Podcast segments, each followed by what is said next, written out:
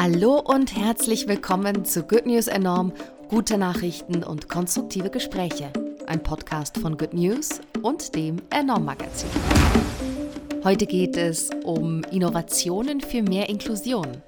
Aber erst einmal der gute Nachrichtenüberblick.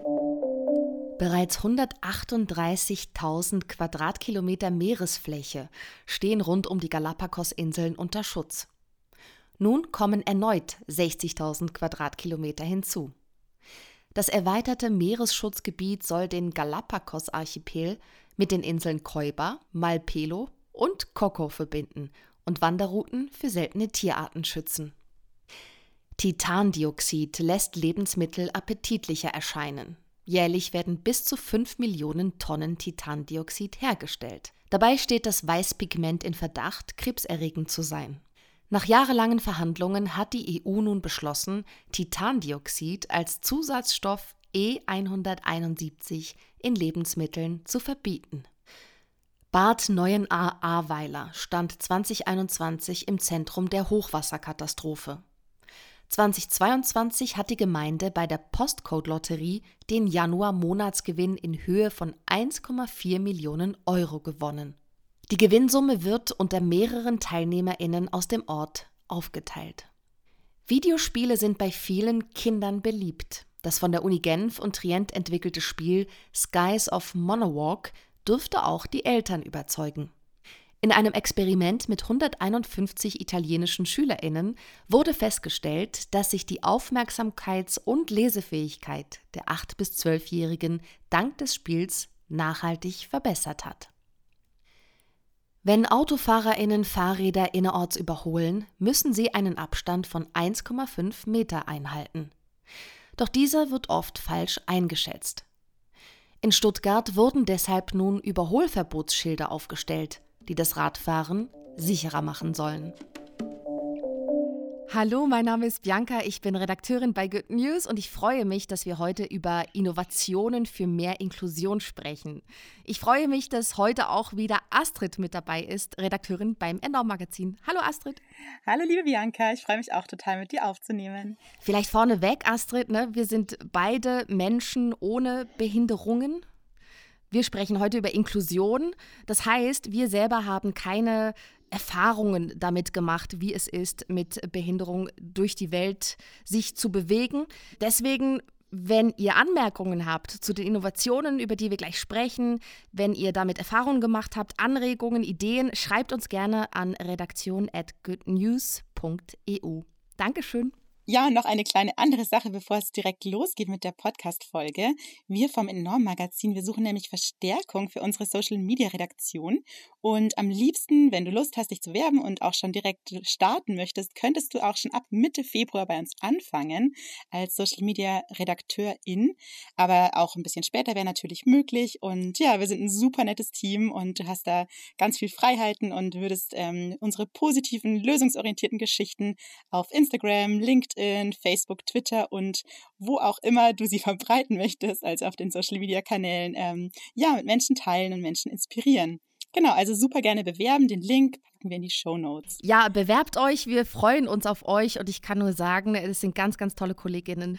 So, zu unserem Thema heute: Inklusion, ein Begriff, der ja oft verwendet wird, aber vielleicht gar nicht allen so äh, ja, bewusst ist, worum es da eigentlich geht. Inklusion bedeutet im Allgemeinen, dass jeder Mensch am gesellschaftlichen Leben teilhaben kann, und zwar in allen Bereichen.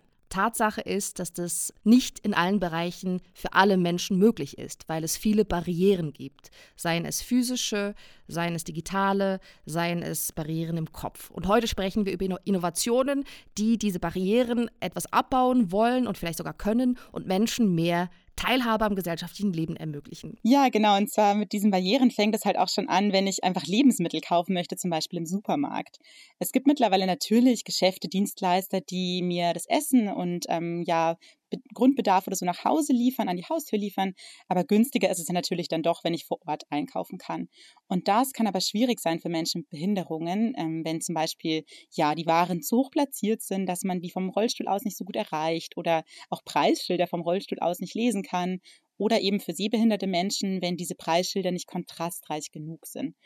Und auch wenn jetzt eben der Zugang in den Supermarkt für RollstuhlfahrerInnen meist problemlos funktioniert, kann es halt sein, dass drinnen dann irgendwie Sonderangebote die Gänge blockieren und das natürlich ein Problem darstellt. Also da könnte man ja total einfach auch schon als Supermarktbesitzerin ähm, oder wenn man dort arbeitet, das mitdenken. Und außerdem gibt es natürlich auch noch ein paar innovative Lösungen bzw. Ideen, wie man manche der anderen Probleme, Barrieren angehen könnte. Zum Beispiel gibt es einen Einkaufswagen, ähm, der sich ganz einfach an den Rollstuhl koppeln lässt, damit die Hände von jemandem, der im Rollstuhl ist, eben frei bleiben, wenn man einkauft. Und die gibt es aber leider bisher nur in manchen deutschen Supermärkten. Außerdem, finde ich auch total interessant, ist eine Idee, dass man auch Lagepläne tastbar zur Verfügung stellt. Also dass man Menschen, ähm, die blind sind oder sehbehindert sind, dass sie sich dann ertasten können, wo welche Produkte im Supermarkt sich finden. Oder auch Verpackungen könnten ja mit Breitschrift versehen sein, dass man eben dann auch ertasten kann, in Punktschrift, was ähm, für ein Produkt ich da in der Hand halte und was da drin ist. Außerdem gibt es auch technische Ideen oder beziehungsweise schon Apps tatsächlich, wie zum Beispiel die App Seeing AI, die ähm, einem vorlesen kann, um welches Produkt es sich handelt. Und eine App, die mit Freiwilligen arbeitet, ist Be My Eyes. Und da kann man ähm, als Mensch, der eben blind oder sehbehindert ist, ähm, sozusagen anrufen, per Videoanruf, eine sehende Person und die hilft dann und erklärt, was, was man da sieht, wenn dann die Kamera, also worauf die Kamera zeigt sozusagen. Genau, ich habe mir die App auch mal runtergeladen, schon auch vor einer ganzen Weile. Und da sind aber total toll, dass da ganz viele Menschen mitmachen, dass ich bisher noch gar nicht gebraucht wurde sozusagen. Ich habe ein paar Mal einen Anruf bekommen und habe den immer verpasst, weil ich dann eine Sekunde zu langsam war, glaube ich, und hatte schon jemand den angenommen. Und ja, aber das ist auch schön zu sehen, dass es da echt sehr viele Freiwillige gibt, die mithelfen. Ich finde das einfach immer noch so eine gute Idee, ähm, du hast mir schon mal davon erzählt und ich denke, die, die, das Prinzip ist eigentlich so einfach und jetzt durch die digitalen Möglichkeiten halt auch umsetzbar. Ich finde das großartig. Du sagst, da sind schon viele angemeldet. Vielleicht können sich ja doch noch mehr anmelden, dass auf jeden Fall immer jemand zur Verfügung steht, wenn eine sehbehinderte oder blinde Person jemanden braucht. Sehr cool. Wie heißt es nochmal? Be My Eyes? Genau, Be My Eyes, also sei meine Augen sozusagen auf Englisch. Und ähm, eine weitere Innovation für ähm, blinde oder sehbehinderte Menschen, die ist ähm, aus Slowenien Slowenien, nennt sich Feelif. Der Text dazu, den haben wir in unserer aktuellen Ausgabe. Also wir haben verschiedene Hightech-Lösungen und Innovationen aus Osteuropa vorgestellt und das ist Teil unseres Schwerpunkts im Osten viel Neues. Da geht es nämlich genau um Osteuropa und die Ausgabe könnt ihr jetzt noch bei Goodbye einzeln als Heft bestellen oder natürlich gerne auch direkt ein Abo abschließen. Wir haben da wirklich auch ganz verschiedene Preise fürs Abo. Man kann zwischen 30 und 72 Euro oder sogar kostenlos ein Abo bekommen. Und zwar ein Soli-Abo, die gibt es gratis für Menschen, die es sich nicht leisten können vielleicht. Und dazu einfach eine E-Mail schreiben mit Name und Adresse an soli.enorm-magazin.de. Genau, und ähm, über den Weg bei Goodbye könnt ihr eben auch die aktuelle Ausgabe bestellen, wo es eben um das äh, Startup Philiv aus Slowenien unter anderem geht. Und zwar ähm, hat Philiv ein Tablet bzw. Smartphone-Applikation, nicht, nicht unbedingt Applikation, aber eine Art ähm, Auflage für den Bildschirm gemacht. Das ein taktiles, ertastbares Raster. Also man kann sozusagen durch Fühlen ähm, ertasten, was digital angezeigt wird als eigentlich Bild oder eine Form, ein Diagramm oder Fotos. Und das ist halt total die super Innovation, weil dieses Tablet zum Beispiel kostet in Anführungsstrichen nur 3000 Euro. Also das ist immer noch, das wirkt nach viel Geld, aber es ist immer noch viel günstiger als viele andere dieser ähm, Anwendungen, die es da gibt, um eben so Bilder im Digitalen ertastbar zu machen für blinde und sehbehinderte Menschen. Und es ist auch viel, viel leichter und kleiner als die vorherigen Sachen, die es so gab auf dem Markt. Und genau, mit dieser Kombination aus dem Vibrieren und dem Ton kann man eben dann die Bilder sozusagen ertasten sich. Man kann außerdem eine SIM-Karte sogar reinmachen und dann telefonieren und Nachrichten schreiben. Also das Ganze ist wie so ein, ja, also auch als Telefon sozusagen Smartphone nutzbar. Und es wird schon eingesetzt, und zwar in Schulen ähm, für einen inklusiveren Unterricht, aber auch in zwei slowenischen Museen gibt es diese Technologie bereits, um einzelne Bilder eben auch für blinde und sehbehinderte BesucherInnen so zu gestalten, dass sie die auch ja, erleben können. Ähm, zu einem Museum hattest du ja auch eine total schöne Nachricht noch, Bianca, oder? Ja, ganz genau. Also so toll ich jetzt auch diese Bildschirme finde und dass das jetzt auch in Museen eingesetzt werden kann, habe ich eine konkrete Nachricht aus dem Neandertal-Museum bei Düsseldorf. Wie der Name sagt, äh, das Neandertal-Museum beschäftigt sich mit der Geschichte der Menschheit. Dort gibt es jetzt auch nicht mehr ganz so neu, aber ich glaube seit letztem Jahr das Projekt NMC. Das hat eine österreichische Archäologin Anna Ritus mit der digitalen Design- und Game-Agentur Wegesrand umgesetzt. Und zwar auf Initiative des Blinden- und Sehbehindertenverbands Nordrhein e.V. So, und worum geht es in diesem Projekt NMC? Es geht darum, dass eine Ausstellung von Anfang an inklusiv gedacht wird. Und zwar nicht, wir erarbeiten uns eine Ausstellung und wir machen dann als extra für zum Beispiel sehbehinderte Menschen ein paar Tastexponate, was auch ganz äh, toll ist, wenn das gemacht wird. Aber da war der Ansatz von Anfang an noch inklusiver. Und zwar, dass die ganze Ausstellung von Anfang an eben für sehbehinderte und blinde Menschen und aber auch sehende Menschen konzipiert worden ist. Wie haben die das gemacht? Das ist eine innovative Ausstellungsgestaltung mit einer kombiniert mit einer Game-App mit eben wie vorhin erwähnten Tastexponaten, aber eben nicht hier und da mal, sondern es ist einfach fester Bestandteil der Ausstellung, die Tastexponate. Die Schilder sind alle ertastbar. Es gibt ein durchgängiges Bodenleitsystem und eben diese Game-App. Und was ist besonders an dieser Game-App? Die hat eine höchst präzise Standorterkennung. Das heißt, Menschen, die durch diese Ausstellung gehen, können lokalisiert werden und zwar sehr genau lokalisiert werden und so können die Menschen äh, ja halt passgenaue Informationen bekommen über die App zu dem Kunstwerk, wo sie gerade stehen oder zu diesem Exponat, wo sie gerade stehen. Gleichzeitig ist da auch ein Spiel damit verbunden, also es ist, es ist so ein Gaming-Ansatz, diese, diese Ausstellung.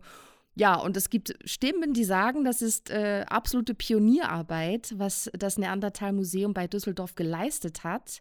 Ja, leider ist halt durch Corona bedingt auch schwieriger für manche Menschen geworden, ins Museum zu gehen. Dennoch finde ich das einfach eine groß, ein großartiger Ansatz, dass man von Anfang an inklusiv denkt und das nicht als so ein Extra noch dazu, dazu äh, ja, sich hinkonzipiert. So, ich habe noch ein Zitat von Silke Oldenburg. Sie arbeitet beim Museum für Kunst und Gewerbe in Hamburg und ist Mitglied des Verbunds Inklusion.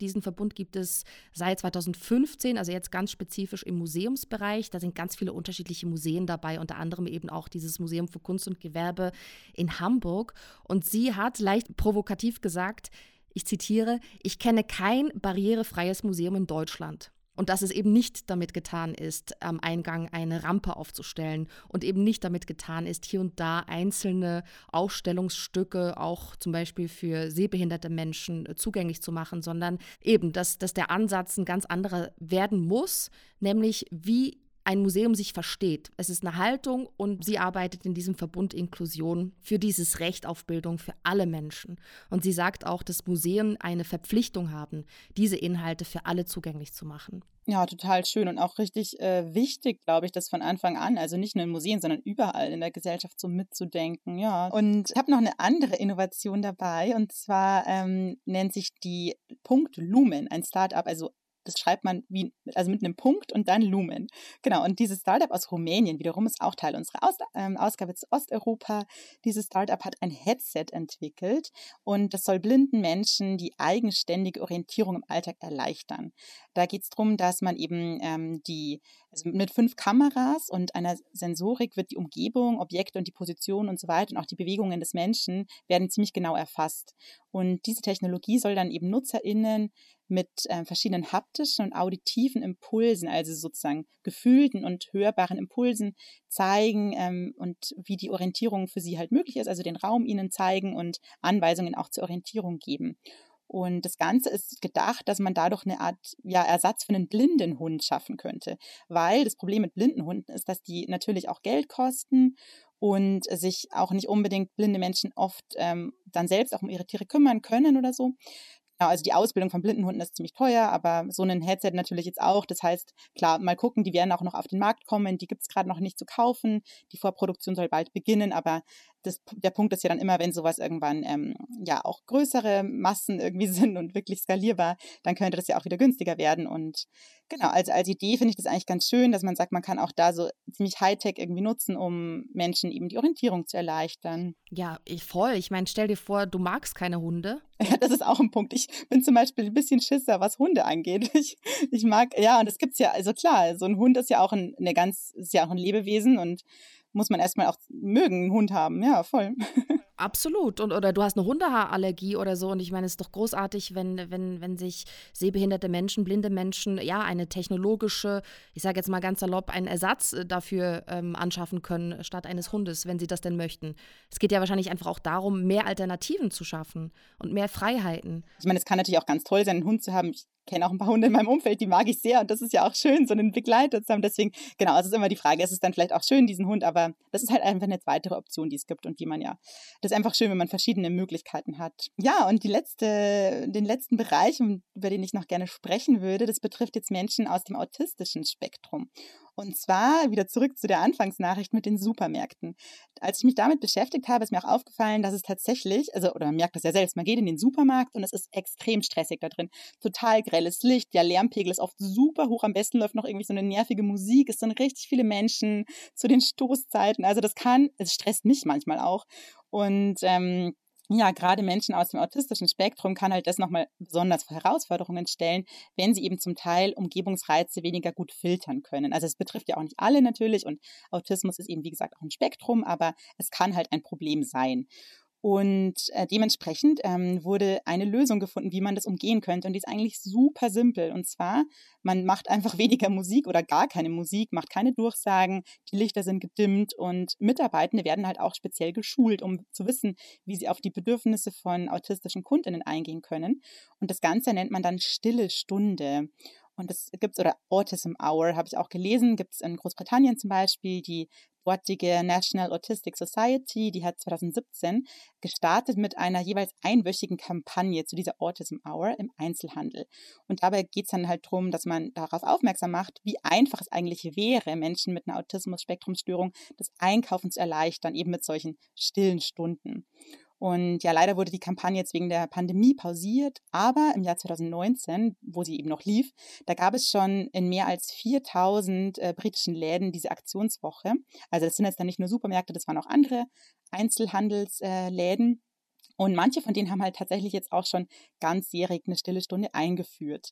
Und als ich da ein bisschen weiter recherchiert habe, fand ich das auch total schön zu sehen, dass es wirklich weltweit eben schon ähm, Läden gibt, die das machen. Zum Beispiel auch in Großbritannien eine Supermarktkette namens ASDA, also ASTA, ich weiß gar nicht genau, ich kannte die nicht, wie man die ausspricht. Die haben wohl bereits vor fünf Jahren in einer Manchester-Filiale das eingeführt und seit November gibt es jetzt in 630 Läden, also in ziemlich vielen Läden, an vier Wochentagen sogar schon diese stille Stunde.